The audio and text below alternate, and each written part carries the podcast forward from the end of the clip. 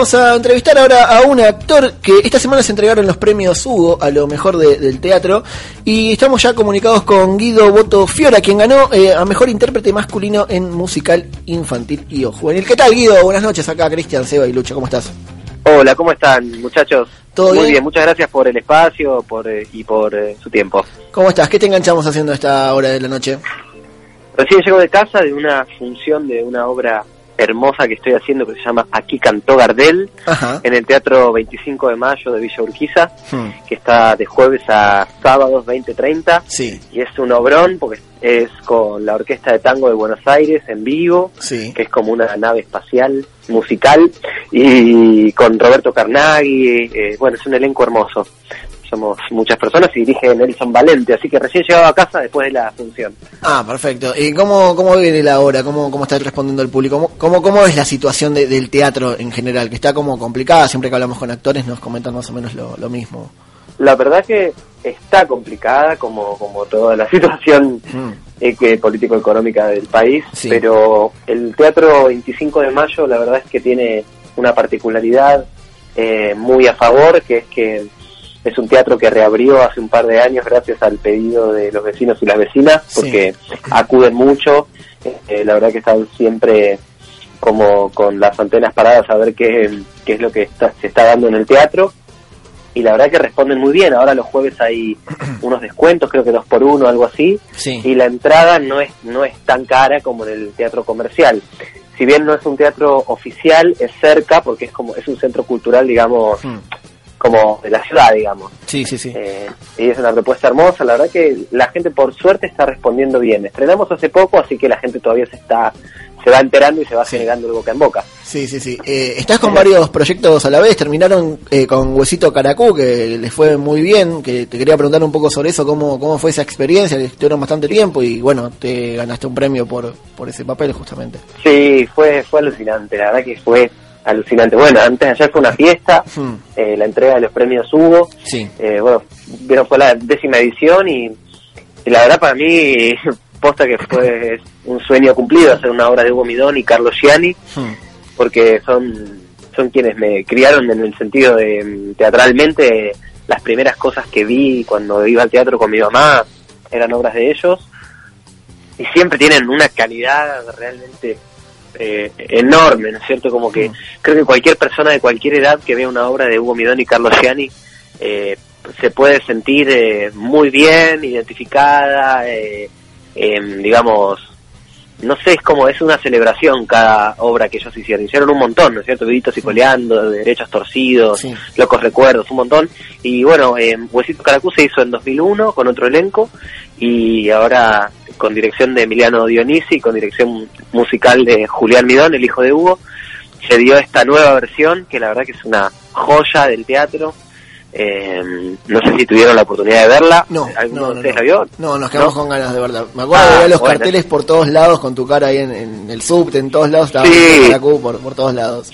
Con mi frente. Sí, con tu frente. Sí, sí, sí. sí, pero sí, muy, muy, muy alucinante experiencia, porque la verdad es que la obra va muy a, a- hacia lo que, como, como temas, digamos, que, que, que engloba la obra, la búsqueda de justicia, ¿no es cierto? Es un, un gaucho, un gauchito eh, que vive con su familia en el campo y que, bueno, no le, no le dan el suministro de la luz eléctrica, de la electricidad, entonces eh, se une la gente del pueblo, digamos, para pedir lo que corresponde y sin precios exorbitantes, ¿no es cierto? Como, digamos, lo que lo que necesitamos las personas para vivir dignamente y Hmm. sin que nos arranquen la cabeza con los precios, ¿no es cierto? En este caso es la luz eléctrica. Eh, entonces, bueno, tiene lo, lo social y la, la- eh, muy presente y lo político también, y es una obra del 2001, pero la verdad que es completamente vigente hoy. Sí, interpela Y- muchísimo a la fecha. Sí, interpela un montón y la gente se re, este, digamos, nos acompañaba mucho en un momento como de una manifestación, que es una escena de manifestación, Hmm. Nos acompañaba mucho y era a la vez que es como que, que, que despierta, ¿no es cierto? Algo quizás eh, dormido o no, quizás está presente en gente que viene a ver la obra, algo de, con respecto, no sé, a la, a la militancia o a la, no sé, al, al estar atento a lo que se necesita y de alguna manera intentar que la situación mejore, ¿no es cierto? Hmm. Eh, en, en, no sé, eh, a- a- micro y macro, ¿no? Eh, a nivel familia, a nivel país, a nivel sociedad, todo.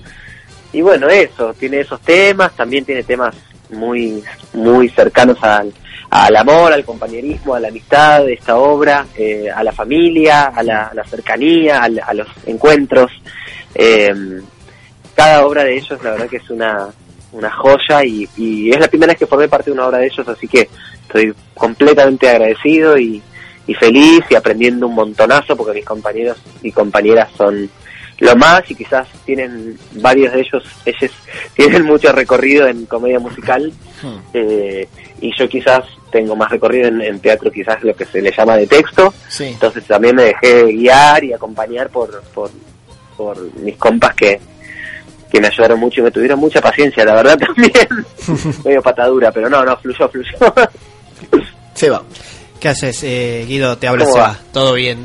Este, mm, voy leyendo lo que íbamos investigando de vos y cómo estás trabajando actualmente. Y Sí. haces muchas cosas juntas. Eh, sí, yo estoy en un problema que también estoy agarrando varias cosas juntas y siento que me estoy desbordando.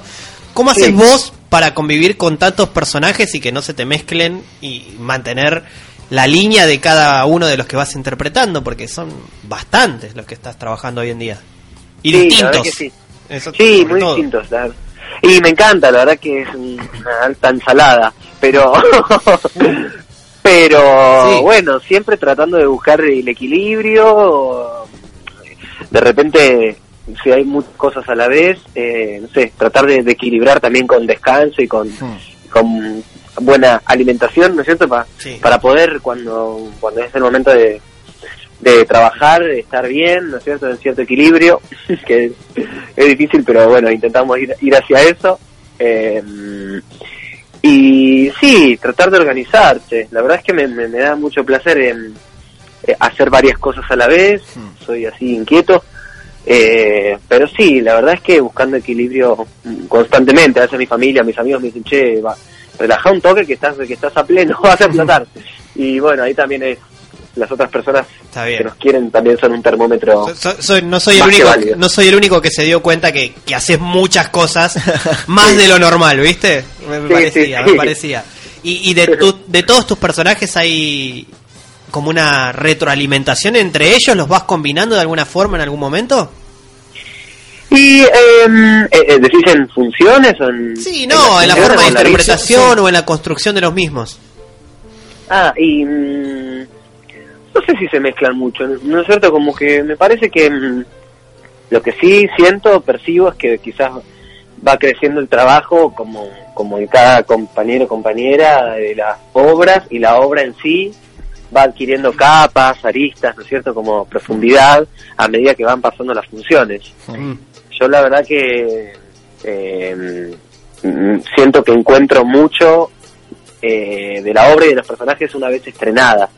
Como que en los ensayos encuentro ciertas cosas, como boyas, te diría, como lugares hacia donde ir, quizás, ¿no es cierto? Como eh, guías, ¿no es cierto? Eh, como lugares en, en las escenas, me refiero, ¿no? Hmm. en las situaciones de las obras.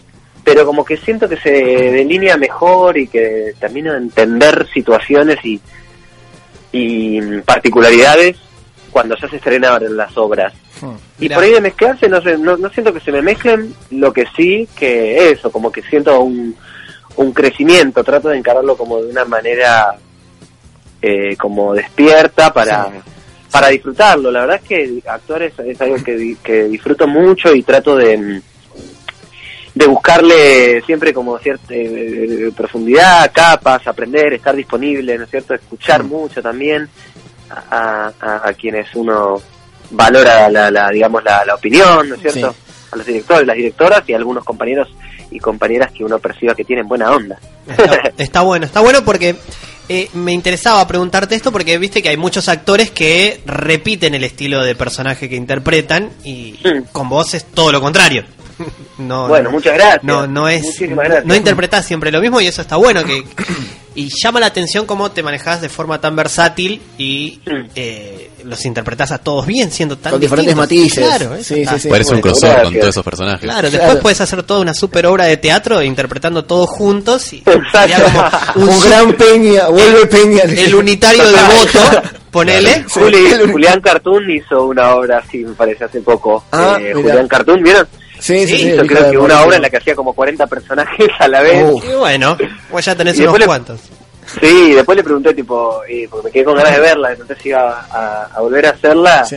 y me dijo algo así como que me volvía re loco, pero, pero debía cual. estar muy Cuando bueno. me recupere de todo Claro, esto. Claro. como si pasara un tren, todo lo posible, ataque de nervios y aquí cantó Gardel, podría armar algo con todo eso junto. Y con el, Totalmente, y huesito, Huesito, todo, sí. el marginal. Claro. Y con Fiorella. Y Fiorella. Con Fiorella. Ya nos vamos a meter ahí. Estamos hablando con Guido Boto Fiora, eh, actor que también está en el marginal como Fiorella. Ya nos vamos a meter un poquito ahí. Pero te quería preguntar primero que vuelven ahora como en la hora como si pasara un tren, que hacen una función especial ahora el día lunes en el Picadero.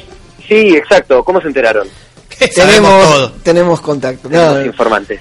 sí, pasado la información. Contanos un poco de qué, de qué va la obra, cómo, porque ya la venían haciendo este año anteriormente. Sí, bueno, la verdad que como si pasara un tren es una obra que escribió y dirige Lorena Romanín, una gran amiga eh, de hace muchos años y la verdad es que es una obra eh, muy muy especial, muy Mm. particular. Es eh, la estrenamos en 2015 Hmm. y se generó algo eh, alucinante en cuanto al recibimiento de la obra por parte de, de quienes vienen a mirarla y cada integrante del equipo, o sea, nos como estrenamos en 2015 y ahora estamos 2019, como que crecimos con, con el tiempo, ¿no es cierto? Con los años Sí, sí, sí. eh, y la obra se, se la siente mucho crecer, o sea, eh, estuvimos en el Camarín de las Musas, estuvimos cuatro, eh, cinco temporadas en el Camarín de las Musas, Hmm. en el teatro ahí en, en Mario Bravo y Córdoba, Sí. y después fuimos a, hicimos una temporada de un mes en Timbre 4, y la verdad es que eh, surgieron muchas giras por, bueno, por las provincias, por el interior de, por, por Buenos Aires, hicimos norte, centro y sur también del país, y siguen surgiendo oportunidades, también eh, tuvimos la, la suerte y la oportunidad de viajar, hicimos gira eh, a Panamá, a Chile, la verdad que es una obra que creo que llega tan, tan contundentemente a quien la mira, porque ya desde la dramaturgia es excelente, o sea, los, los Mm. tres personajes, mis compañeras son eh, Lu Grasso y Silvia Villasur, y los tres personajes eh, tienen cada uno su arco dramático bien marcado, la obra en sí misma también lo tiene, cuento así a grandes rasgos, es una familia, una madre y un hijo que tienen un vínculo así como muy simbiótico, muy pegote y, Hmm. y asfixiante de hecho, que viven en una ciudad de campo y de repente llega castigada la, la prima de él, la sobrina de, de- de ella, de la señora, Hmm. Castigada por su mamá porque le encontró un porro eh, a la niña, a la joven, digamos, a la adolescente, y la manda como, digamos, como castigo, como para que se, digamos, no sé, se, acom- ¿cómo se dice? Como se enderece, no sé, como, Sí. porque esta madre de ella juzga mucho el accionar de su, de su sobrina, que, que nada más que le encontró un porro, nada grave, Este, y bueno, la manda a eh, al campo, digamos, a esta casa de campo, como de penitencia, para que vea, para que piense, qué sé yo. Y ahí, bueno, eh, los tres personajes quizás arrancan la obra como un poco ofuscados, cada uno como un poco ensimismado, y gracias a este encuentro entre los tres personajes, empieza a, a aparecer, digamos, el aire fresco y, y la nueva manera de mirarse, esto de como de volver a mirarse, que decía un profe mío muy querido, Ciro Sorsoli, como darnos la oportunidad de volver a mirarnos con el que tenemos al lado, ya sea familia, pareja, amigo, lo que sea, y volver como no creer que está todo dicho y no creer que ya sabemos lo que nos van a responder o cómo vamos a accionar. Eh, sorprendernos para bien, ¿no es Sí. cierto? Entonces la obra creo que tiene que es muy esperanzadora, tiene mucho mucho humor y mucha emoción también, entonces la gente termina la obra y la gente nos, nos espera, digamos, emocionada, llorando, o eh, eh, es, yo hice varias obras, eh, actúo hace varios años y es medio es muy particular lo que sucede con esta obra. Y Sí, por eso sí. también creo que dura a través del tiempo. Y este Mm. lunes vamos a hacer una función especial a las 20.30 en el Teatro del Picadero, ahí en el pasaje Villepolo, Sí, muy entre bonito. Corrientes y La Valle. Muy bonito Hermoso, sí, con. Huesito Caracú. Sí, sí, ¿Eh?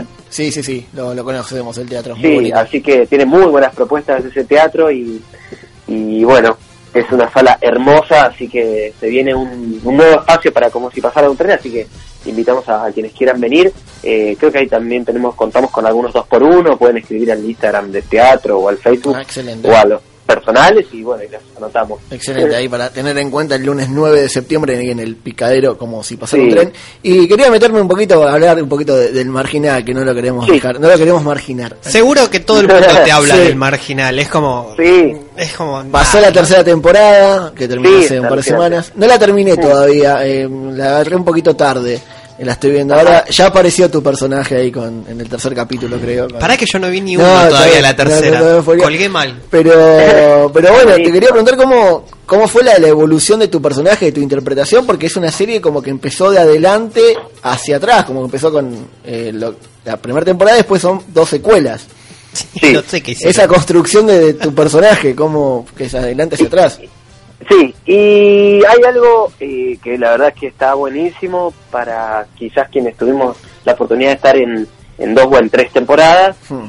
que, eh, que es único, digamos. Ojalá que cada vez se pueda producir más y mejor y con esta modalidad, ¿no es cierto?, de varias temporadas por serie. Sí. Pero poner el casting lo tuve hace como cuatro años más o menos, y cuando me enteré que, que había quedado seleccionado, eh, no sabía que iba a haber más temporadas que la primera. Claro. Y en la primera, eh, como que tuve, par- en- participé en el capítulo 1 únicamente. Sí. Y cuando de repente eh, eh, uno se entera que va a haber una precuela y tiempo después que va a haber otra precuela, o bueno, en el medio, como es el caso de la temporada 3, Sí. porque sería 2, 3, 1, Claro. y ahora parece que hay una cuarta, este, Que sería la, porque sí, la cuarta sería la continuación de la 1. De la uno. Uno y sería la medio. continuación, claro. uno y medio sería.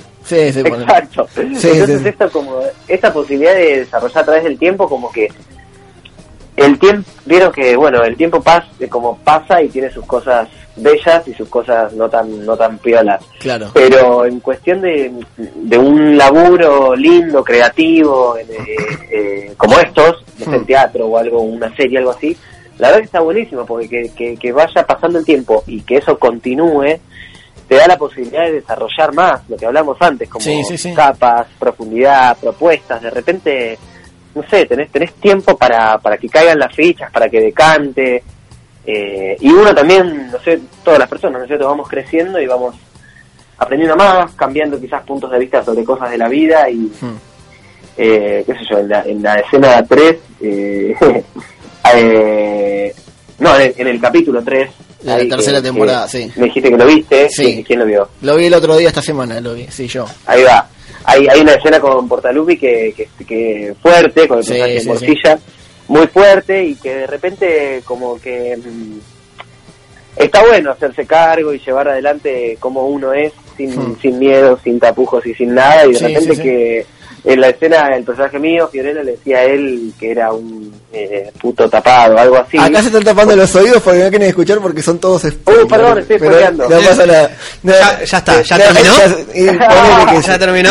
Listo. Ya terminó, ya terminó. No, pero como algo de, de- Me gustó, digamos, mucho esa escena porque. mm, como que. Vuelvo a contar, tapes los. No, mentira. No, como que está, está buena, digamos, ideolo- como ideológicamente, en el sentido de. Sí, loco, sí, te pasa sí, algo, necesitas algo, te está pasando algo en la vida, eh, hacete cargo y llevarlo con la frente en alto. Sí, hay una humanización del personaje que está muy interesante.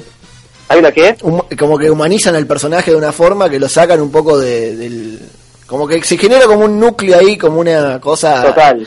Eh, por fuera de todo lo que es la, la prisión, ¿no? Eso está muy Total, interesante. sí, sí, sí, como que se muestra, se particulariza sobre los personajes, eso está buenísimo de, que, sí, sí. De que haya tantos capítulos y, y temporadas. Sí, sí, me llamaba la atención que mencionaste que tu personaje, el de Fiorella en el marginal, aparece solamente en el primer capítulo, en la primera temporada, pero son como pequeños momentos que lo recordamos mucho. En- me acuerdo que en la Está súper presente el Está personaje. súper pre- presente, sí, en la aparición. Me Sí. acuerdo que te trompeaba, Sí. le mataba a Minujín, que le noqueaba. Sí, esperemos que no me mate, así volvemos en la 4, pero no sé, como que no se contó qué sucedía luego del, del knockout ese que me hizo, Sí, sí. pero que le hizo al personaje. Pero después en la 2 tuve un montón de participación, estuvo Sí. buenísimo. Aparte aprendí un montón, porque yo quizás tengo más recorrido en teatro Sí, y, y aprender cositas técnicas y, y- y, eh, adaptarse, digamos, a trabajar en, con cámaras y con Hmm. y en tele o en cine es, es otro mundo.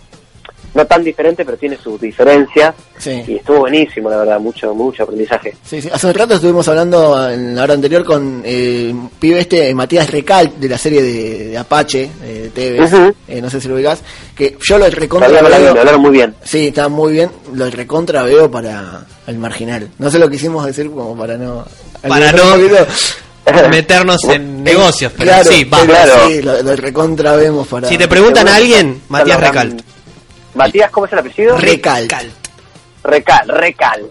Recalt, Eh, entonces, eh, la tengo que ver porque me, Sí. me recomendaron mucho. Sí, eh, está mi muy bien. compañero de la obra Carnaghi. Me dijeron que Sí, porque él. está, está claro, está eh, Roberto Cornaghi también en la, en la Claro. serie. Sí, sí, sí. Así que bueno, y además eso, te digo, pasaron varios directores, es como, Hmm. se aprende mucho, es alta escuela, la verdad, el marginal. Sí, Para sí, quienes sí, sí. tuvimos la, la suerte, de, tenemos la suerte de formar parte. Y además es una serie argentina de, de primer nivel, que, que Sí. está al nivel de, de series grandes, porque vos lo ves en redes sociales o Sí. en Twitter, que siempre es tendencia cuando está el La capítulo. han llegado a exportarse, ha hecho la Ya versión. una serie que hace memes Sí. es un éxito. Y hay, un montón. Sí, sí, sí. Hay un montón. Totalmente. A mí me hicieron uno, no sé si lo vieron, de- del futbolista, ¿cómo se llama? Pavón. Es y- Pavón, y lo otro. compartió Pavón y del Potro, lo pasé hoy. Hoy Sí. lo pasé. Sí. Eh, Ah, Pavón y del Potro sos vos. Hacen un piorela. Sí, es bárbaro. Excelente, muy gracioso. Eh, yo creo una gran dificultad que debe haber, te quiero preguntar con e- de eso, eh, ¿cómo es rodar junto escenas junto a Carlos Portalupi con y no morir en el intento con su carcajada tan característica? Que Portalupi abre la boca, se ríe y ya te tentás. Yo creo que ni se Sí. mueve los labios nada más y te reís. Sí, sí, sí, Sí, la verdad que sí, es muy gracioso eso que encontró Carlos. Eh, y no, y la verdad que yo, yo no, no lo podía creer. De repente, eh, eh, pon- que me ponen de pareja con, una, con un actorazo que yo venía viendo en un montón de series. Bueno, Vulnerables, no sé si la vieron hace muchos años. Sí, sí, sí, sí. Es un, es un genio. Está en una peli también, en creo que se llama Una novia errante, de Ana Katz.